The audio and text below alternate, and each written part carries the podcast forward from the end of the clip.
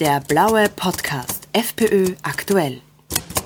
Ein weiteres österreichisches Traditionsunternehmen hat's erwischt. Die Möbelhandelskette Kika Leiner ist in Insolvenz geschickt worden. Das Möbelhaus Leiner mit Stammsitz in St. Pölten hat ja eine 110-jährige Geschichte aufzuweisen. 1973 wurde dann mit den Kika-Filialen erstmals in Österreich das Selbstabholungskonzept zum Erfolg geführt. 1999 kam das Wiener Möbelhaus Michelfeit hinzu und jetzt, 2023, ist der Betrieb in Insolvenz. Zu dieser Causa begrüße ich herzlichst meinen heutigen Gesprächspartner, den freiheitlichen Generalsekretär Nationalratsabgeordneten Christian Hafenecker. Grüß Gott. Herzlichen Dank für die Einladung. Die Kickerleine-Insolvenz entwickelt sich ja nicht nur zu einer menschlichen und finanziellen Tragödie für die nun bis zu 2000 arbeitslosen Mitarbeiter, weil 23 von 40 Möbelhäusern sollen ja geschlossen werden, sondern sie entwickelt sich auch zu einer staats- und finanzpolitischen Affäre. Was genau, Herr Generalsekretär, ist denn da passiert?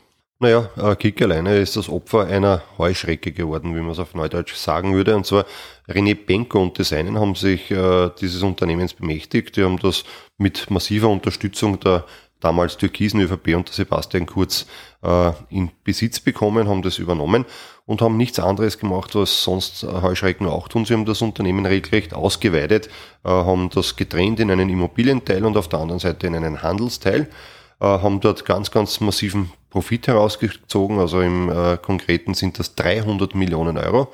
Und die sterbliche Hülle dieses Unternehmens hat man jetzt weggeworfen. Der Handelsbereich äh, ist ja um äh, symbolische drei Euro jetzt von der Signa Holding verkauft worden an das Immobilienunternehmen Supernova von Frank Albert.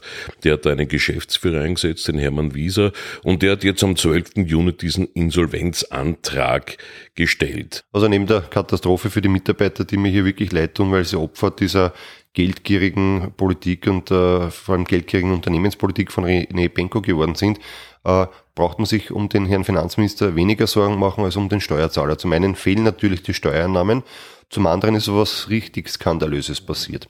Und zwar ist man hergegangen und hat in der Corona-Zeit dem Unternehmen Kickerliner äh, Steuern in der Höhe von 150 Millionen Euro gestundet. 150 Millionen Euro, äh, die den Österreicherinnen und Österreichern gehören. Und wissen Sie, das Schlimme dran ist, dass man damals für diese Stundung nicht mal irgendwelche Sicherheiten verlangt hat. Das heißt also, äh, der österreichische Steuerzahler ist Mitgläubiger dieser Kickerliner Pleite.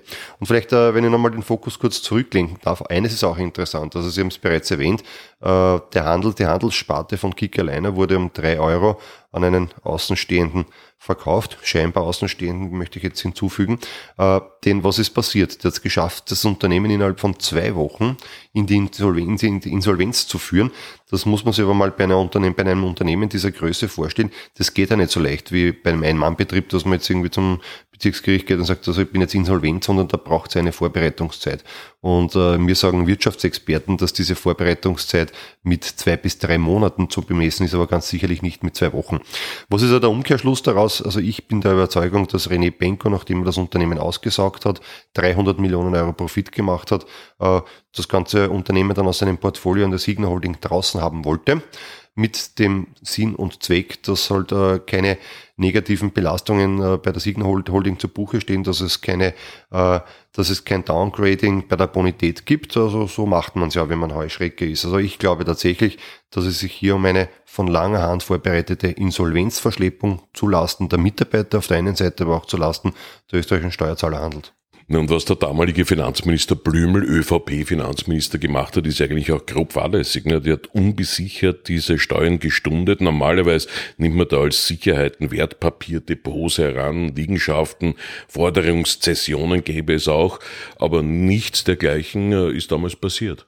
Also meines Erachtens ist das alles ein Fall für die Justiz in erster Linie, äh, die hier wirklich einmal nachschauen muss, was hier alles äh, getrickst und gedreht worden ist. Also meines Erachtens eine Insolvenzverschleppung allererster Güte, Ungleichbehandlung von Gläubigern im Zusammenhang mit dem österreichischen Steuerzahler kommt ja auch noch zum Tragen. Ja, und natürlich wird sich auch ein Gernot Blümel rechtfertigen müssen, warum ausgerechnet der Busse-Busse-Freund der, der Kurz-Bubal-Partie, René Benko, hier schon wieder bevorzugt behandelt worden ist. Also meines Erachtens gibt es hier zwei Linien, die zu verfolgen sind. Auf der einen Seite ist es natürlich die Linie, die die jetzt durch die Behörden, durch die Justiz äh, nachvollzogen werden muss, ob es sich hier wirklich um ein strafrechtlich relevantes Delikt und Vergehen handelt. Auf der anderen Seite ist eines klar, irgendjemand muss dafür politisch verantwortlich sein. Und um die politische Verantwortung in diesem Zusammenhang zu klären, gibt es natürlich die Möglichkeit eines Untersuchungsausschusses. Und wir haben bereits letzte Woche äh, auch der SPÖ, den Sozialdemokraten in diesem Zusammenhang die Hand gereicht und gesagt, also dieser Skandal gehört untersucht. Die 150 Millionen Euro Steuergeld und sonstige Amtsmissbräuche, die hier im Raum stehen, äh, die müssen einmal ganz klar äh, nachgeforscht und aufgearbeitet werden. Das heißt also, wir fordern hier einen Untersuchungsausschuss und äh, ich bin demnächst auch in einem Gespräch mit der SPÖ und hoffe, dass wir das möglichst rasch zustande bringen. Gut, dann herzlichen Dank äh, für dieses Gespräch. Danke, ich werde Sie im Laufenden halten. Der blaue Podcast FPÖ aktuell.